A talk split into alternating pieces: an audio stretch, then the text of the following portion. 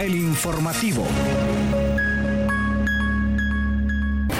Buenos días, buenos días, estimados oyentes. Gracias por acompañarnos en el informativo. Les saluda Kaylin Espinosa en compañía de Esdras Díaz y les damos la bienvenida al informativo a través de la radio digital de Red Comunica. Estamos ya casi finalizando el mes de noviembre, ya falta poco para irnos de vacaciones, pero todavía hay actividad en la máxima casa de estudios y en las demás universidades de la región. Así que le invitamos a que se quede con nosotros. Les recordamos que estamos transmitiendo en vivo desde Ciudad Universitaria en Tegucigalpa, específicamente desde el edificio Alma Mater, el campus más importante de la Universidad Nacional Autónoma de Honduras. Quédese con nosotros en esta hora llena de información sobre las noticias más destacadas del acontecer universitario a nivel nacional y por supuesto internacional. Titulares.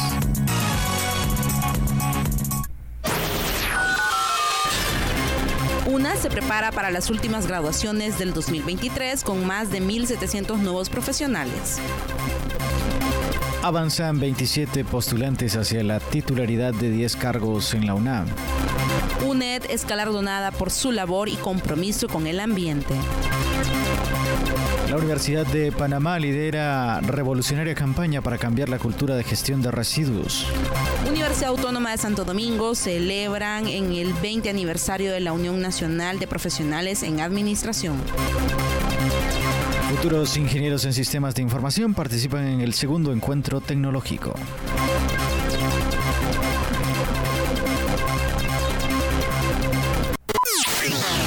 Noticias Puma. Comenzamos las noticias nacionales contándole que la Universidad Nacional Autónoma de Honduras se prepara para dos semanas de celebración con las ceremonias de graduación que marcarán el cierre del año 2023. Los eventos tendrán lugar los días 28 y 29 de noviembre en el Palacio Universitario de los Deportes, donde más de 1.700 estudiantes recibirán sus merecidos títulos universitarios. El programa de graduaciones comenzará este martes por la mañana con la entrega de títulos a los egresados de las facultades de Química y Farmacia, así como Ciencias Económicas. Y por la tarde el evento continuará con la graduación de estudiantes de Odontología, Ciencias Médicas, Ciencias Espaciales y Ciencias Sociales. Este emocionante periodo representa el logro y el esfuerzo de los estudiantes de la UNA, así como el compromiso continuo de la institución con la formación académica y el desarrollo profesional de sus graduandos. En otra información, la Junta de Dirección Universitaria JDU dio a conocer este viernes el listado de los 27 postulantes de la segunda y tercera convocatoria para la selección, elección y nombramiento de las autoridades de la Universidad Nacional Autónoma de Honduras que avancen hacia la titularidad de 10 cargos. Para el cargo de vicerrector académico se postulan las siguientes personas: Waldo Román Rivera Portillo, Dora Suyapa Díaz Quintero, Silvia Vallejo Cerrato, Rina Patricia Munguía López, Celio Emilio Arias Moncada, Margarita Oseguera Urrutia, Carmen Julia Fajardo Cardona e Ibigrena Rechavala. Asimismo, se recalcó que la presentación de denuncias por parte de la ciudadanía contra los profesionales de la segunda y tercera convocatoria estará vigente del lunes 27 de noviembre al viernes 1 de diciembre del año en curso, que posteriormente los postulantes señalados puedan responder a estas con la debida documentación de soporte. Luego de esta semana, que será donde se recibirán eh, las denuncias en ese sentido, lo siguiente corresponderá a la aplicación de las pruebas psicométricas como ocurrió el pasado fin de semana con 50 candidatos anteriores de la primera etapa. Esto previo a la celebración de las respectivas audiencias públicas para dar a conocer su plan de trabajo. Ahora vamos a pasar a la sección de noticias internacionales.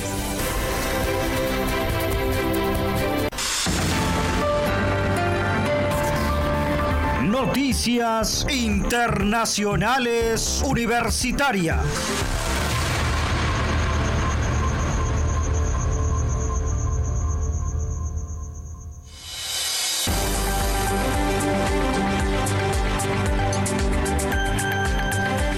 Noticias que nos llegan desde el hermano país de Costa Rica, alrededor de 30 sedes dispersas por todo el país de la Universidad Estatal a Distancia UNED fueron honradas con premios por el programa Bandera Azul Ecológica en la categoría de centros educativos. La ceremonia tuvo lugar en el auditorio F5 Bomberos en la provincia de Heredia, reconociendo el compromiso de la institución con la sostenibilidad. El programa, liderado por el Instituto Costarricense de Acueductos y Alcantarillados, IAYA, busca fomentar la conservación de los recursos naturales, la lucha contra el cambio climático y la mejora de las condiciones de vida de los costarricenses. Esta iniciativa además promueve la organización de comités locales y su integración para lograr un desarrollo orientado a la protección ambiental y la salud pública. Los organizadores elogiaron el excepcional compromiso de la UNED con la sostenibilidad y la promoción de prácticas amigables con el medio ambiente. Este reconocimiento resalta el papel fundamental de la universidad en la creación de una cultura de sostenibilidad, tanto en el ámbito educativo como en el ambiental, demostrando de esa forma su liderazgo en estas áreas. Continuamos ahora con más información en la sección internacional y ahora desde Panamá y es que la Universidad de Panamá ha tomado como campaña la resolución de la mala disposición de los residuos sólidos, eso a través de un modelo denominado gestión integral de los residuos sólidos domiciliarios, expresó en una entrevista el doctor Francisco Farmón Castro, director de la Oficina de Publicaciones Académicas y Científicas. Este modelo se enfoca en cambiar la cultura del reciclaje y ha involucrado a los recicladores de oficio, quienes han estado trabajando en este campo durante más de 30 años sin ningún reconocimiento, explicó el doctor Farnún. Los ejes de trabajo de este modelo son la caracterización del recurso humano capacitado para el trabajo de gestión de residuos, la valoración de los residuos sólidos en toda la ciudad, así como la transformación de la cultura del reciclaje a todos los niveles. Este proyecto no solo trata de recoger y vender cosas, sino de un cambio cultural orientado hacia una gestión integral de los residuos sólidos. En otras noticias, desde República Dominicana, la Escuela de Administración de la Facultad de Ciencias Económicas y Sociales, en coordinación con la Unión Nacional de Profesionales en Administración, celebró el 20 aniversario de la fundación de ese gremio. La actividad fue encabezada por la maestra Ardelín Rodríguez, directora de la Escuela de Administración, y por la presidenta de la UNAPA, la maestra Patricia Fernández. Este acto fue celebrado en el Salón de Orientación de la Biblioteca Pedro Mir, en la Universidad Autónoma de Santo Domingo. En el contexto de la actividad de la UNAPA, reconoció a Ardelis Rodríguez, directora de la Escuela de Administración, al maestro Juan Antonio Cerda Luna, pasado secretario general de la UAS, así como a la Junta de Desarrollo Guayley. Además, a la Fundación Voz y Alma de Mujer y a Osiris de León por su participación como conferencista. Y bien, continuamos con el bloque de noticias internacionales y cerramos con información desde Nicaragua. Es que la Facultad Regional Multidisciplinaria de Chontales, Faren Chontales, de la UNAM Managua llevó a cabo el segundo encuentro tecnológico de sistemas de información, el cual contó con la participación de 112 estudiantes. Durante el evento se presentaron trabajos, proyectos e investigaciones y se otorgaron reconocimientos a cinco estudiantes por su destacado desempeño académico el encuentro que se desarrolló en el Auditorio 13 de diciembre de 1995 del recinto universitario Cornelio Silvia Argüello fue inaugurado por el decano de la facultad, el doctor Julio César Abaunza Flores, y por la coordinadora de la carrera, la máster Miriam Patricia Telles Martínez. Además, se entregaron certificados a los participantes de la jornada de mantenimiento preventivo de computadoras. Esta actividad también sirvió como cierre del año académico 2023 y tuvo como objetivo principal principal destacar las habilidades creativas, innovadoras e investigativas desarrolladas por los jóvenes de inmediato y con estas noticias pasamos a nuestra sección cultural.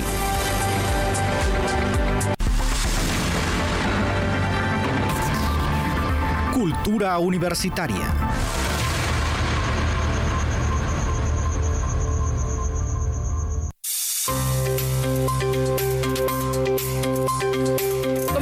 Sección cultural trayendo la información de la Secretaría de las Culturas, Artes y los Patrimonios de los Pueblos de Honduras, que se complació en felicitar a la banda de los Supremos Poderes en el marco del Día Internacional de los Músicos, celebrado el pasado 22 de noviembre. En sus 127 años de historia, la banda ha sido un fiel testigo de la riqueza musical, la historia y las emociones compartidas. A lo largo de este tiempo ha mantenido su esencia, atravesando diversos cambios y destacando especialmente en el año 2022 al incrementar sus giras y llevar la música popular a diferentes municipios de Honduras, consolidándose como un referente en sus recorridos por el país. En ese día tan especial dedicados a quienes hacen vibrar nuestros corazones con su arte, se le extiende sus más sinceras felicitaciones a los músicos que conforman la banda de los Supremos Poderes, así como a la Orquesta Sinfónica de la Victoria, al Conservatorio Nacional de Música Francisco R. Díaz, Celaya, la Marimba Nacional Alma de Honduras y el Cuadro Nacional de Danzas Folclóricas de Honduras. Así lo expresó Héctor Conrado Chavarría, director general de las artes. La música es una pasión que nos llena de felicidad y la satisfacción de compartirla con todo el público.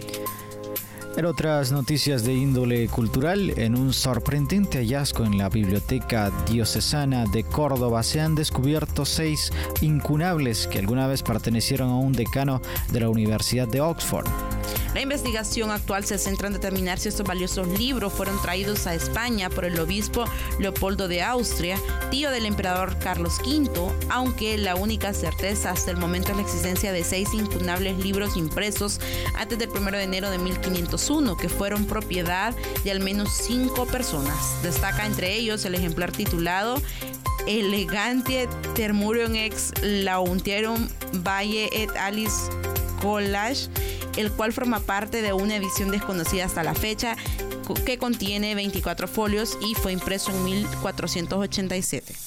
Estos seis ejemplares encontrados encuadernados junto como único volumen han sido descubiertos por Julian Solana, investigador del Grupo de Filosofía Latina de la Universidad de Córdoba, generando un sinfín de especulaciones sobre los personajes que participaron en su traslado desde la Universidad de Oxford hasta la Biblioteca Diocesana en el siglo XVI. Continuamos ahora con la sección de salud.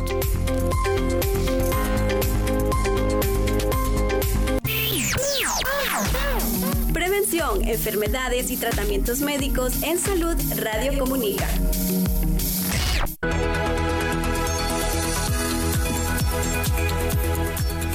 Comenzamos la sección de salud y le contamos que la Secretaría de Salud realizó un congreso para salvaguardar la vida del pueblo hondureño que esto se realizó el 21 de noviembre en Tegucigalpa. El propósito central de esta reunión fue reforzar la preparación y capacidad de respuesta frente a los posibles brotes de enfermedades prevenibles por vacuna, específicamente sarampión, rubiola y poliomielitis. La actividad respaldada técnicamente por la Organización Mundial de la Salud y con la participación del presidente del Comité Nacional de Sostenibilidad de la Eliminación del Sarampión, la rubiola y el síndrome de rubiola cognitiva o conjetiva se centró en abordar los desafíos existentes para la sostenibilidad de la eliminación de estas enfermedades, considerando el contexto epidemiológico global y regional con la reaparición de brotes en distintos países. La doctora Giselle Paredes resaltó los esfuerzos continuos del país para mejorar coberturas de vacunación, fortalecer la vigilancia epidemiológica y prepararse para respuestas rápidas a brotes, elementos claves para sostener la eliminación de estas enfermedades. Bien, en otras noticias desde el Hospital San Lorenzo ha alcanzado otro hito significativo en su labor médica al llevar a cabo con éxito tres operaciones electivas de vesícula mediante la parascopia. La avanzada técnica quirúrgica que utiliza tecnología de mínimo acceso ha sido implementada por el equipo quirúrgico del hospital, demostrando el compromiso de la institución con la aplicación de métodos innovadores para el beneficio de la misma. La laparoscopia, una opción menos invasiva, se ofrece a los pacientes siempre que sea factible, destacando así el enfoque centrado en el bienestar y la comodidad de los individuos atendidos. Es un esfuerzo continuo para abordar la mora quirúrgica. El Hospital San Lorenzo ha activado por tercer fin de semana consecutivo su plan de reducción de tiempo de espera para intervenciones. Este programa demuestra el compromiso constante del hospital con la mejora de la eficiencia en la atención médica y la pronta resolución de problemas de salud, garantizando así una atención oportuna y de calidad para los pacientes que requieren intervenciones quirúrgicas. Además, es notable destacar que el Hospital San Lorenzo ha logrado asegurar los recursos humanos e insumos necesarios para llevar a cabo esta cirugía, subrayando el significativo progreso en el abastecimiento que la institución ha experimentado a lo largo de este año.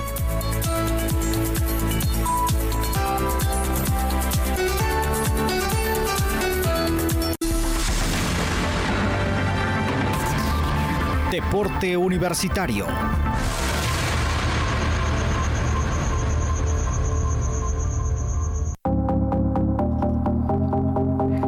La presidenta de Honduras, Xiomara Castro, anunció con entusiasmo que el estadio Morazán de San Pedro Sula se convertirá en un referente de primer nivel al, someterse a una remodelación completa, incluyendo la instalación de una grama híbrida. Este cambio a cargo de una empresa italiana reconocida por su trabajo en estadios de élite como el Allianz Arena y el Santiago Bernabéu tiene como objetivo entregar un moderno y renovado recinto deportivo a los sanpedranos. La inauguración de, está programada para la última semana de febrero a la primera semana de marzo del año entrante con la posibilidad de que el clásico Real España Maratón se celebre en la nueva cancha. Actualmente Xiomara Castro expresó su compromiso en el desarrollo del deporte nacional, destacando la inauguración de 42 canchas en los últimos meses.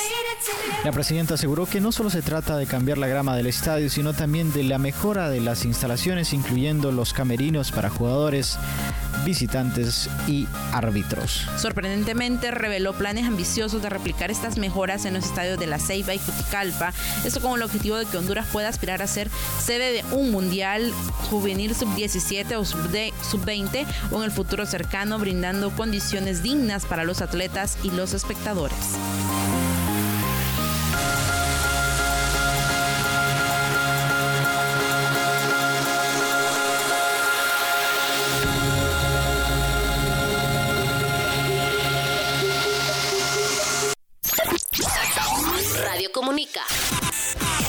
Información y entretenimiento.